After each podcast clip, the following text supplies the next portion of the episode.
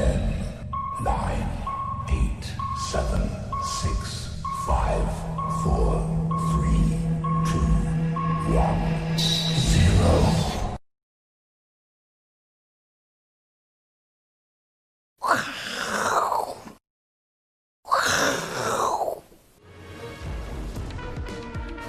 欢迎收看，我是金钱报，我是淡江大淡江大学财经系的段昌文教授。那今天来跟各位分享一下半导体族群的啊、股票。那今天看一下哈，如果呃你选了半导体的股票，可能哎就会认为说，现在可能台股哦开始在喷仙气了，是不是？那你如果选不到这个半导体的这些啊、这个亮眼的股票的话，那你可能会变散气哦哦。所以我们再来看一下哈，今天有一件事情发生哈，中芯被美国列入黑名单。前几天啊，这个中芯股票啊，哇非常夯啊，也涨了一波上来了。如果你敲了港股的话，我看你已经变散气了哈。那如果听到听到以前很多联电，你看联电的周线呢、啊，哇，长了一根这么长的一个红 K 棒啊，所以这个联电的这个族群啊，是不是接续啊会有一些效应出现哈？那今天来跟大家分享一下，哎，看一下权威机构哈。那这个权威机构的话是全球半导体协会哈。他们做的一个调查报告的结果哈，二零二一年年营收将要创新高，这是他们的资料哈。大家看到这个这这些资料有没有？二零二一年他们预估啊，整体的半导体来到四千六百九十四亿美金啊，哇，这个金额可是创新高哈。我们如果看金额无感的话，你看一下这个百分比就好了。二零一九年是负的。二零二零年，今年哦，今年已经喷成这样子了。大家看到百分之五点一就已经喷发喷成这样子。大家看一下预估的二零二一年，哎，这个成长率来到八点四 percent 啊，所以可见这些半导体的族群的话，哎，未来的一年内恐怕还会有一波的啊这个上涨行情啊。来，我们来看一下。这个也是新闻报道的哈，我们看一下二零二零年上半年哦，这个全球前十大的半导体哈，哎，我们看一下前五大，第一大还是 Intel 哈，那第二的跟第四的这两家是韩国的厂商，那我们霸占的这个第三名台积电哦，不要一直以为我们台积电是 number one 哈，在我们台湾是 number one 哦，大家看一下这个美光啊，美光十二月一号啊，它公布了。季报出来哈，所以我们来看一下这五家的十二月一号股价的走势哦。那我们看到哈，这个喷出来的情况的话，红色的部分呢，这是美光哎，十二月一号消息一出来之后，所有的股票有关半导体的前五大全部都在喷，喷最高的那就是美光哦，因为美光它财报非常亮眼哦。那你看一下这个绿色的是 Intel，台积电呢？躺在下面哦，但是还有 还有二点一帕哦，这是十二月一号累积到昨天的结，昨天的啊这个收盘价截截呃截止哈。那这边还有两家，还有另外两家哈。那另外两家的情况是这样子，大家看一下这两家哈，这个是韩国的厂商，哎，你看一下这个海力士啊，也喷也也是急喷啊，这个几天内啊喷了十七点四 percent 啊，那非常明显的这个半导体厂商啊。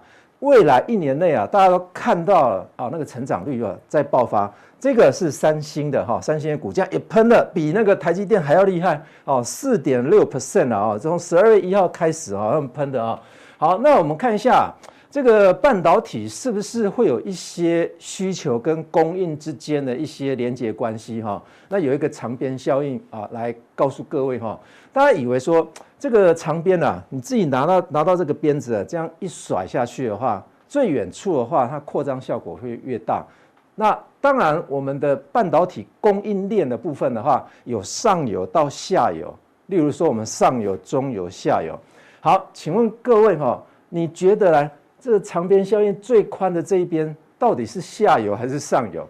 恐怕很多人都认为说，这个长鞭鞭子这边可能是上游，鞭子。最呃最左端的部分可能是下游，哦不对，颠倒。所谓的长鞭效应的话，是美国供应链管理专家哈，这个李教授的哈，那他发觉一件事情啊，通常所有的供应链都从需求而来，所以需求如果一边的话，边到供应链就会有扩张效果。这个就是所谓的需求变异的理论。所谓的需求变异理论告诉我们一件事情：从需求里面去反映供应链，供应链可能都会把它放大，越到上游越是放大，而不是越缩小。所以有没有可能，呃，这个消息是有放大的哦，放得越大，股票涨得越大，但是未来跌的可能也会越大哦。那我们来看一下这个台湾的半导体的供应链哦。那目前有很多的新闻，大概都焦点放在半导体跟面板族群了啊。那你看半导体的供应链，这个可是台湾。所成立的一个半导体供应链的一个网站啊，大家都可以去找这个网站，点击这个，它就会出现所有的公司出来哈。所以大致上我们的半导体啊，有 IC 设计比较典型的，再来是晶圆制造，下游了就是封装测试，那这边还有很多的细节的部分。那这个就不再详述了。那另外一个新闻的部分就是所谓的面板的产业链的部分。那面板又分出所谓的上游、中游、下游，里面也需要用到很多的这个半导体的部分。所以这边你大家可以看一下哦，这个是面板的哈。所以我们来了解一下这些半导体的供应链的最主要的角色哈。那从一开始有晶圆以来。哦，那就开始所谓的哎，这个从这个哎细晶圆的材料，哦开始哎，这些都是化学材料组合，组合而成的话，哎这边就有所谓的一些公司出现了。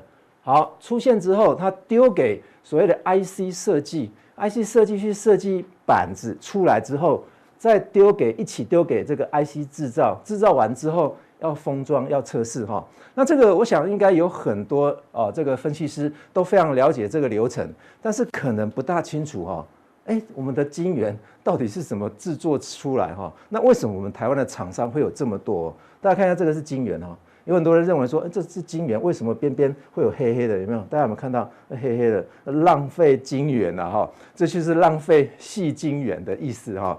那问题是细晶圆啊，我们要了解说这个晶圆的材料啊，如果融合之后的话，它会倾向于变圆圆圆圆柱体的，所以用圆柱体去做切割是最快的，所以最后的结果才会是圆，才会是圆形的哈，否则就不叫做晶圆了，叫晶方了 哦。所以我们来看一下，从晶从这个细晶圆的材料做到这个晶圆，好。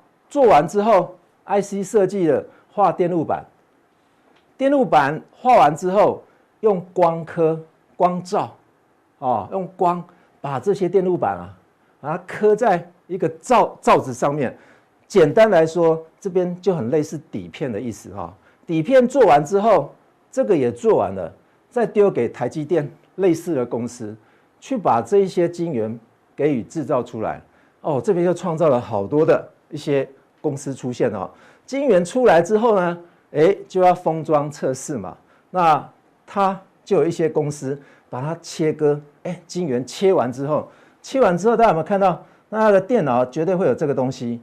好，切完之后最主要的东西，这个放在哪里？放在中间这一块。所以封装测试的部分，诶，它就需要把那个角啊，去把它焊接或者是粘合。哦，整个创造了这些产业啊。非常非常的丰富哦，台湾的这些产业的话，基本上非常多，所以到底半导体产业的产能或者是缺货的题材会掉在哪一些的公司？那待会我们加强定的时候会跟各位报告。谢谢。接下来还有下面一位来，大家好，我是文胜哈哦，我特别喜欢这个《我是金钱豹》这个节目，为什么哈？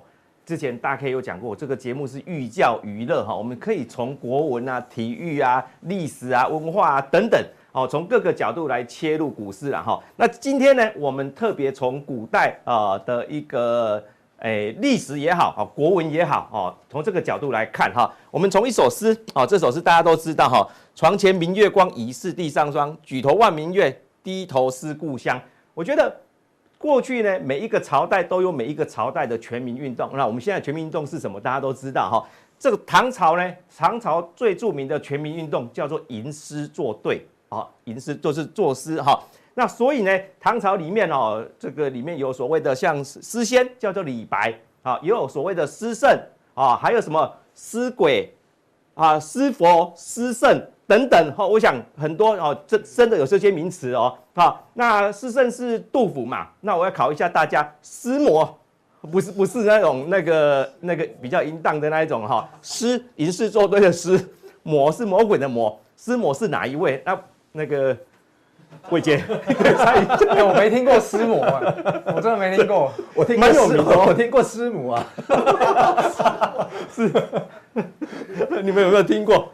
没都没有听过，师母叫做白居易，可以看，真的有真的有，还有诗鬼、诗哎诗圣、诗神等等，其实对照我们现在啊。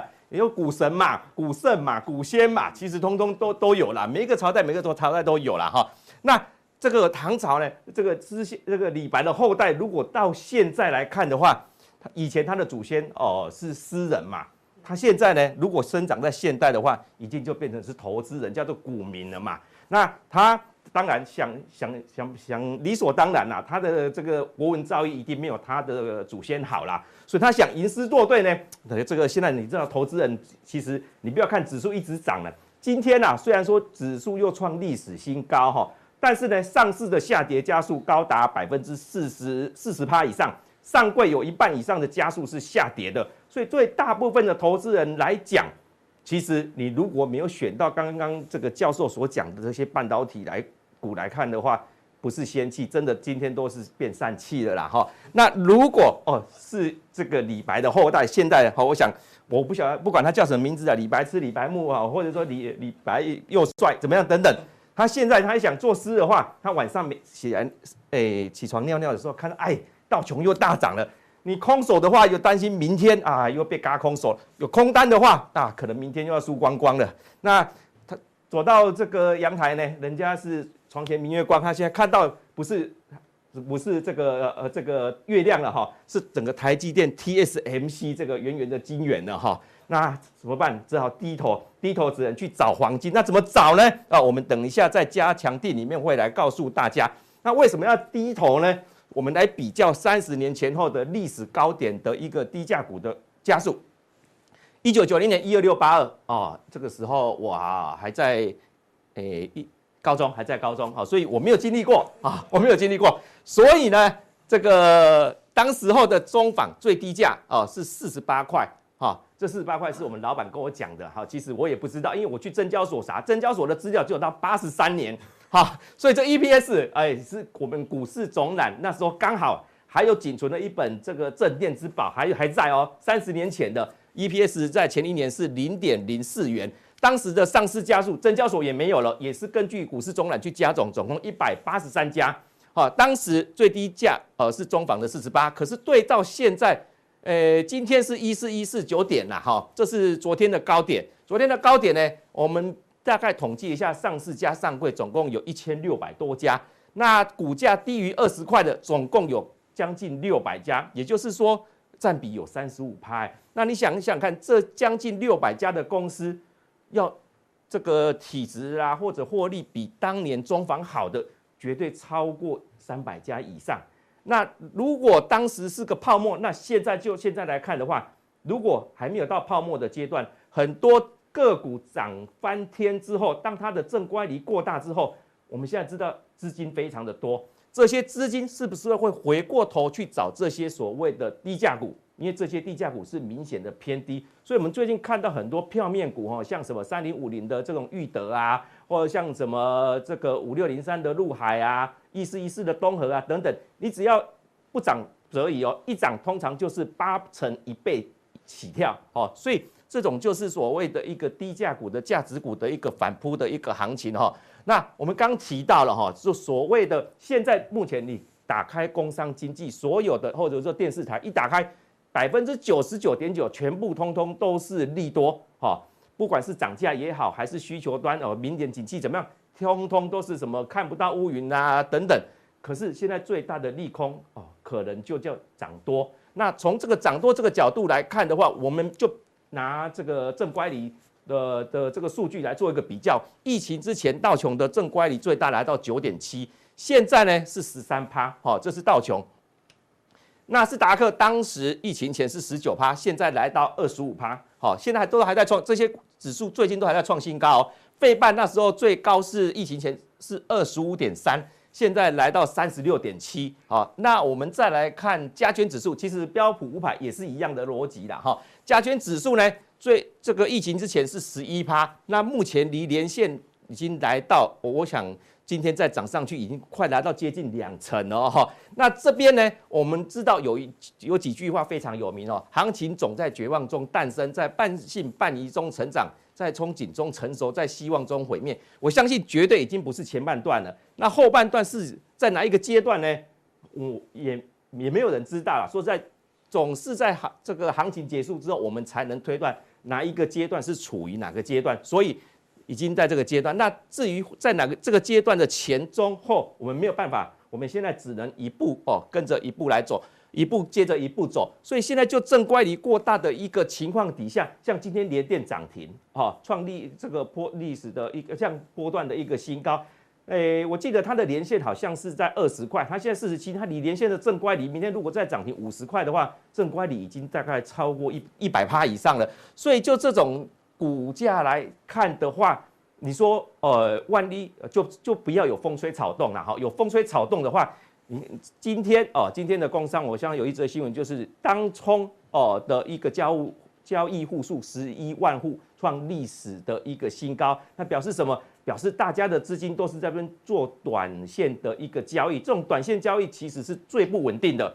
那当然没事就没事，没事大家就量滚量，每天这样滚上去。那一有事的话，那我想大家既然想做短线，也就是有随时准备要停利或停损的准备。所以如果一旦出了事情，啊，或者有一些突然间的利空出来，那它可能就会哦出现快速的拉回。那即使没有拉回，你在这个高点相去去追这种所谓高正乖离的个股。它的风险也会相对大一点。那尤其这是鲍尔讲的哈，昨天讲的哈，今诶前天美国经济前景哦处于目前是高度的不确定。那我想现在市场上大家是偏全面性的看多了，所以对于很多潜藏性的可能性的利空啊，或者说一些警告、一些警语，它可能不当一回事。那这些呢，可能未来啊。如果终要来的，终究还是会来。那只是在现阶段，大家在狂欢的气氛当中，我想还是要秉持着，就是说把这个风险摆中间，利润，哎，把风险摆中间，利润放两旁，这样子的一个原则啦。哈。那接下来的一个选股方面呢，那我想就是从低价。那我们从这个满城尽带黄金甲就可以看得出来，这两个三个男主角里面都在看下面哦。下面当然就是所谓的黄金低价股。那当然，我不晓得各位有没有看到周杰伦，我不晓得大家看到大家的眼光是在看下面，还是跟周杰伦一样是在看这个 这个角度？那一样都是黄金哦，一个黄金，一个是黄金罩啦哈，这个黄金甲，他穿黄金甲，他穿黄金罩，那差别在哪里？黄金甲是男生穿的，会有汗臭味；黄金罩的话是女生穿的，可能会有香味，可能会比较贵一点。好，那我们接下来就是会在这个加强地里面，会带大家从这个。满地都是所谓低价股里面去寻找哦，这个获利成长又有配息又有成明年又有成长空间的个股。那我们今天的加诶这个这这个普通地就到这边结束，谢谢大家。接下来还有下面伟来，来，大家好，我是伟杰。那我想今天哈，我们在这个普通定的部分。我们就针对一些比较投资人一般有的一些投资的相关的问题来进行一个解答。因为基本上在上个礼拜哈，我们节目播完之后呢，有网友跑到我的粉丝团来跟我做一些问题的这个请教，然后那他们问我说，那之前我有提到两档这个散装航运，那现在呢，这个我该怎么做？哦，就是他问我他应该怎么做，我是应该要把散装换成是。这个台塑四宝吗？还是说我应该有什么其他的选择？还是要续报？那我这边先跟大家讲哦，因为每个人的投资属性跟投资周期都不一样，所以呢，我并不会针对个别的哦个别的这个粉丝或者是一些哦网友或者是乡民的一些想法去给你建议。因为我说真的，呃，这个我只是提供大家一个投资的方向跟趋势，我并不会去建议大家你要怎么操作。好，那另外呢，我会透过技术分析也好，总体经济的一些相关的数据，给大家一个设计策略、投资策略的一个想法。那我想在这个过程当中，可能你大家稍微自己去做拿捏吼。那这个就是为什么这个礼拜在普通定的部分，我就不做美股的追踪，我把美股的追踪放在加强定。为什么？因为最近的总体经济的数据实在是太精彩。好，那所以呢，我就放在加强定。好，那我们就先来看一下哈，就是说这个割韭菜哈，我想其实大家听那么多。大家也不知道说为什么要叫割韭菜？为什么呢？因为韭菜它是一种生命力很旺盛的植物啊。如果哈它在地上的部分被割掉之后，它很快又要长出新的来，那就代表怎样？现在的股票市场的散户投资人呢，就源源不绝不断的提供给市场上的大户割韭菜的机会。好，这个就为什么说要叫韭菜？因为生命力好非常的旺盛。跟股票的散户一样，好，这个源源不绝。好，现在刚刚文胜哥讲到，对不对？这个文胜哥说，这个啊，散户的这些当冲的交易已经创下历史新高。天哪，那韭菜是不是一大堆？那只能韭菜，你光吃很无聊，就只能吃韭菜饺子啦，对不对？好，那我想这个啊，很多这个乡民都会在这个 PPT 哈，PTT 啊，PTT 哈，PTT 上面呢去。发表一些不管是这个股市的毕业文也好，或者是股票市场的一些相关的什么呃，像这种哈啊，我呢股票呢卖卖掉就飙，我到底是没耐心还是被大户盯上？我个人觉得他想太多，你知道，大户哪有那么多时间去盯散户？好，我想是想太多了哈，就是只是上个礼拜我们在讲的时候，是不是真的在加强定？如果你有看的，你就知道我们当时候是不是去追踪了台塑四宝的筹码面？我是不是说？散户不要的，大户抢着要；大户不要的，散户抢着要，有没有这样？有吗？啊，你看，好，是不是就这样？好啊，到底原因有什么？他自己也会归类，天，他自己都会检讨他自己的，结果他找不出，找不出问题在哪里，定性不够，没耐心，讲挖来矿挖挖，招来招去，对不对？好啊，追高杀低，第二个才是真正的重点呢，对不对？所以不要想太多。这个呢是我自己整理出来，我自己啦，这是我自己的投资逻辑的思维跟策略。简单来说，跟大家进行分享。所以我还是跟大家讲这一集的目的，我只在跟大家分享我的想法，好，然后给你一些自己的想法跟策略的设计的方向。我不会针对个别的这个进出去做建议，好，这个是每一个人自己要去掌握的部位。我讲实在一点，赚钱你也不会分我，对不对？啊，你会不会分给金？我是金钱豹，会不会订阅？如果会哈，算你有良心啊。如果不会，你还是一直要在那边捞名牌哦，真的是好，对不对？好，好，那这个就是我跟大家要分享的一些重点观念。第一个是非常重要的，就是找到自己的投资的周期跟节奏。我跟你讲，这一些你看完之后，你会说，你会觉得我在讲干话，就像医生一样，有没有？怎么改善三高？好，这个健康吃啊，好，然后把这个啊作息要正常哦，吃要吃清淡，干化治疗，好，干化干化治疗。可是呢，你自己去想，是不是这样？找到属于自己的投资周期有多重要？刚刚那个网友第二个说什么？假挖来看挖挖，追高杀低。就是你没有自己的投资节奏，你不知道自己在干嘛。不管你是用技术分析，还是你是跟伟杰一样，你是用总体经济面的分析，你都会有自己的周期。就像我们之前在八月中下旬，利用所谓的这个库存周期的回补，在告诉大家说，我们看到塑化的机会，我们看到钢铁原物料，看到铜会带动什么华兴？你看华兴今天涨停板。我们是八月中下旬、九月初跟大家讲，这个就是周期循环的机会。我告诉各位，我上次在推传统产业塑化类股是四年前，换言之，你也可以稍微去推一下，每四年、每四年是不是塑化周期就是一个周期循环？你可以回去看，大概是这样。那这个就是属于我自己的投资周期跟节奏。那当然每一个人不一样，比如说啊，像有很多这个技术分析派的大师。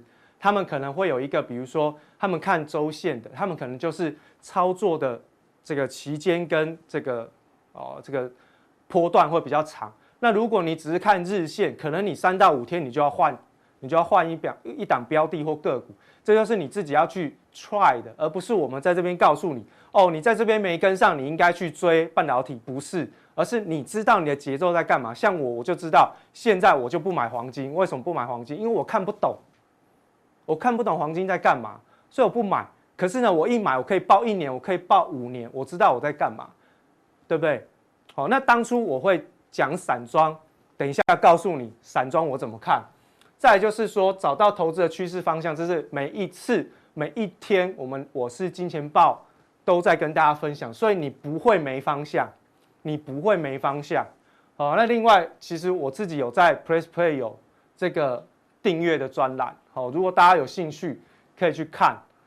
很多，我主要是分享总经的，然后带一些国际的投资的趋势。我台股琢磨比较少，哦，台股琢磨比较少，哦，这个是如果你有兴趣要去看总经，我现在怎么看，哦，然后未来的预测是什么？我跟各位讲，最近真的太精彩了，哈。好，那另外呢，就是我是今年报，你要看，因为我很多的重点通通都放在加强錠，包含像是等一下我们下一个阶段要讲的美国股市到底最近发生了什么事情。就放在加上定，所以如果你没有没有来看，那可能你会 lose 掉很大一段的行情，也不一定，对不对？或者是你可能就不知道你部位该怎么去怎么调整，对不对？好，那再来就是有了投资方向，你有了自己的周期，再就是你钱要进去嘛。那你钱进去之后，你要先想好，我钱进去之后，我最常会发生什么事情？好，那当然这个跟你操作。商品的属性不同，会有一些相关的影响。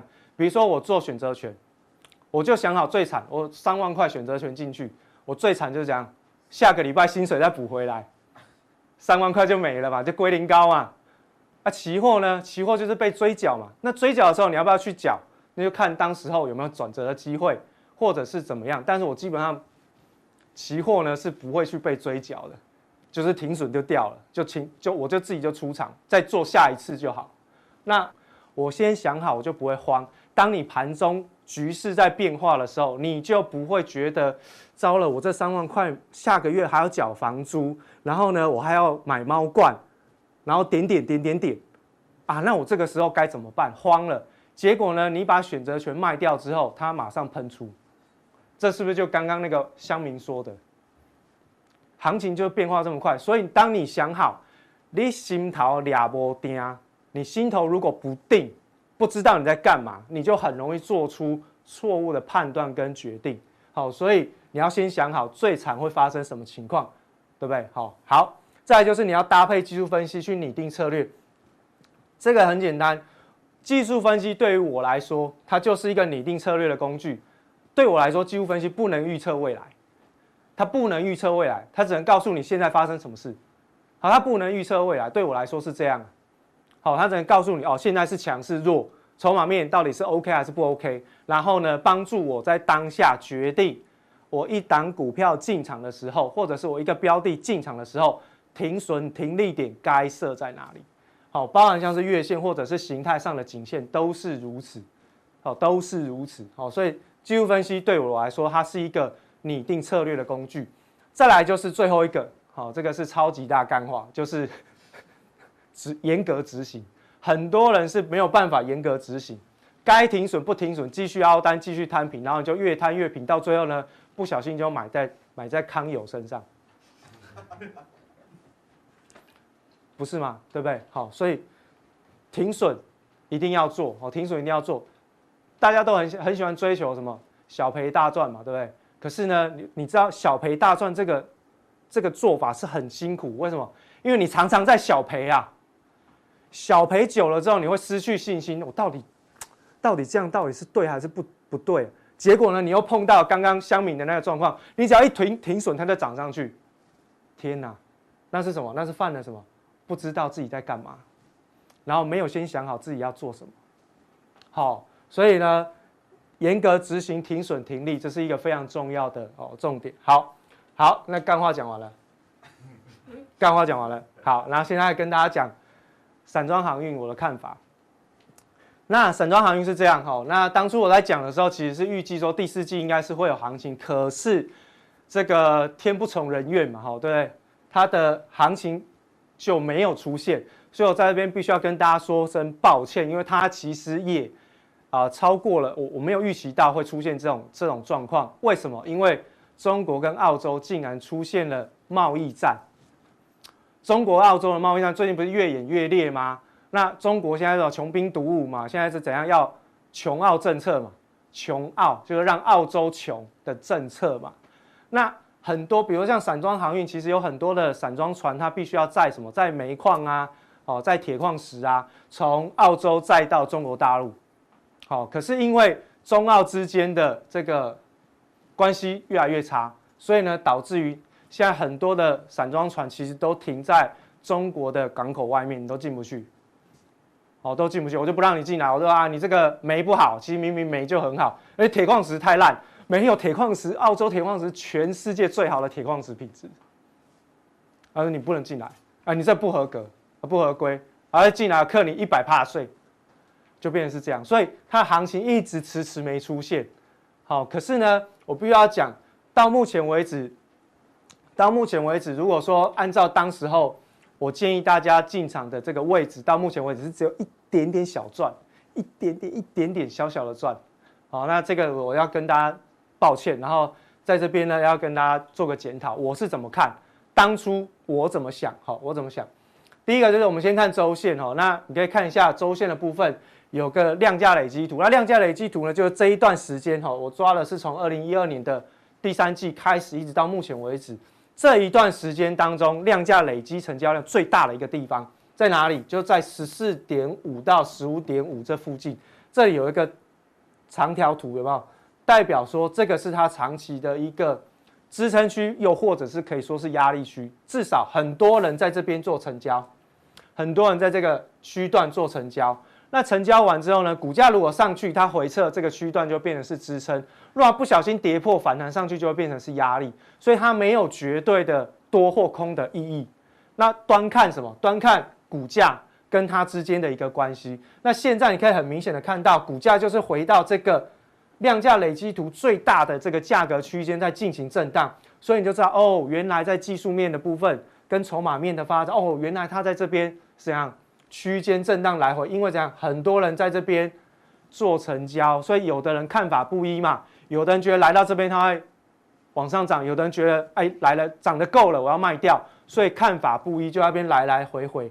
那另外帮大家画一条颈线，就哎这边就是一个左肩底部啊右肩的形态。所以如果你是用长期的角度去做观察，左肩跟右肩要进行时间对称的话。现在应该都还是多方掌控的格局，好，多方掌控的格局，好，所以呢，大家可以稍微留意一下这个时间波的一个部分。另外还有一个就是外资的买卖超，我在看个股，我习惯都是看外资哦，我不太看投信，因为周期大涨一样，这是我的惯性，我习惯看外资，我习惯看外资。看到最近这哦、呃，这个外资的买超其实是一路的增加，哦，一路的增加，而且越买越多。越买越多哈，基本上是从，呃，这个二零一七年见低以来，就是一直往上增加。所以呢，它买超的这个累积的累积的筹码，其实基本上，如果你用这样的关系去看，它是有有实力可以挑战前波的这个高点。可是它为什么没上去哦？因为这边很多人在这边哦看法不一，而且呢，新兴跟域名的散户持股还蛮多的，所以呢，就会造成这样的现象。那这个是从量价累积图，另外就是颈线，还有外资买超。我认为外资买超是一个非常重要的讯号，是因为筹码集中。可是呢，基本面他们有一些中澳之间的对抗，影响到它。另外一个就是怎么样？哦，在这个筹码的部呃，在这个颈线的部分，它并没有做突穿，哦，并没有做突穿。那另外，如果我们把长期来看，好，长期来看，呃，玉米啊、我们再看玉米哈，玉米也是一样，从周线的角度去看。量价累积图颈线跟外资买卖超一样，域名也是一样啊。你看从量价累积图，它也是来到了成交量最大的一个区间，在进行整理。它大概是三十到三十啊，三十一块半这中间在进行整理，好，在进行整理。那如果你去画一个颈线，你也是可以看得出来啊，它大概就是有一个形态出现，但是它就是没突破。为什么？因为一来到这边就有人想卖，一来到这边就有人想卖。好，那另外呢，最近这几个礼拜外资买超比较积极，所以如果从筹码里面你去比较新兴跟域名，你会发现新兴的外资买盘是比较连续比较多，而域名的部分是最近这一个月才开始有出现这样明显的买盘。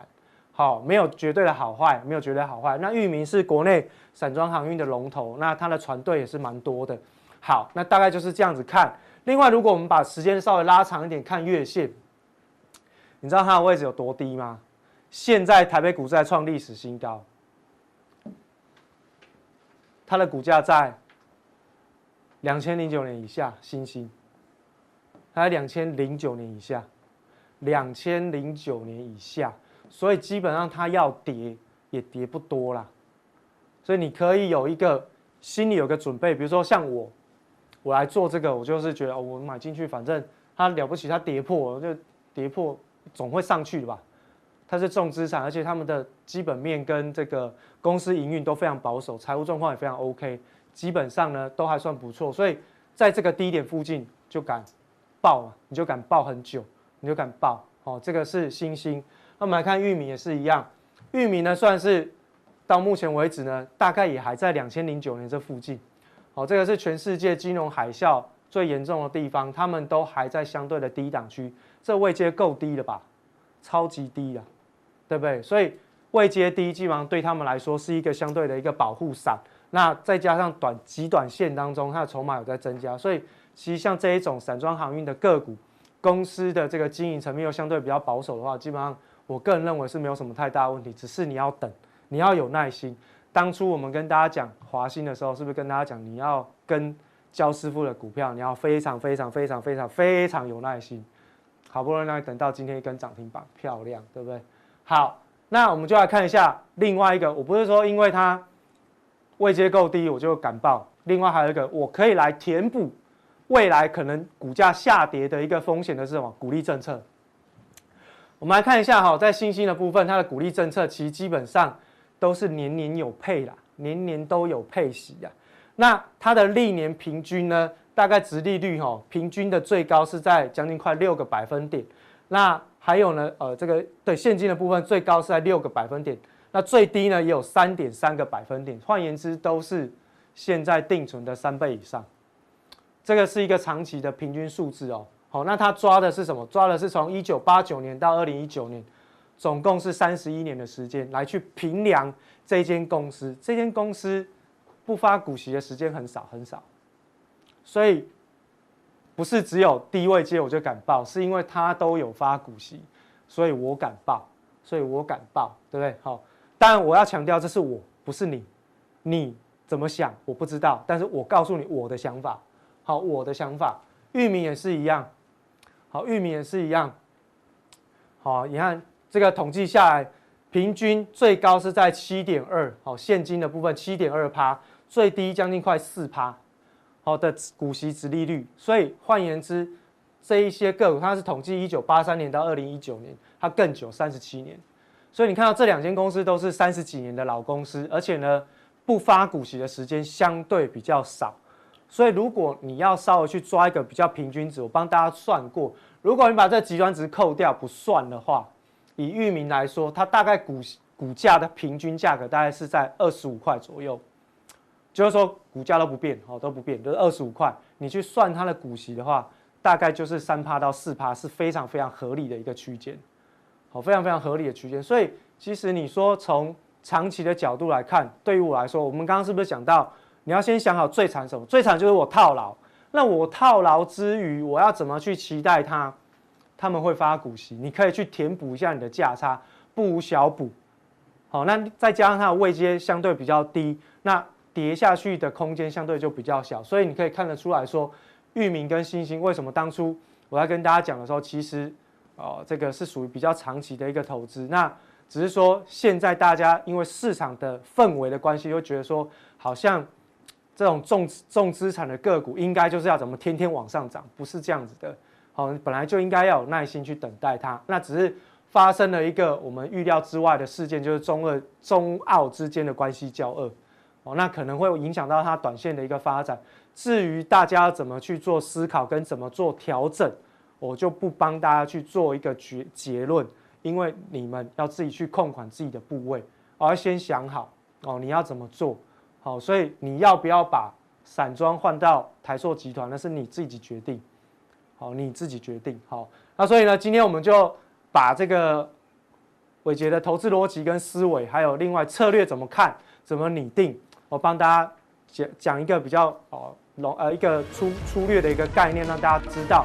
另外呢，帮大家追踪一下散装航散装航运的部分了哈。那忘记散装航运可能后面还是有机会，只是说它需要耐心等待，好像需要耐心等待。我就接下来我们就有机会，我们再来提提他们哦。那今天就帮大家讲到这边了哈。那接下来呢，其实我们在加强定会有更精彩的节目，千万别走开。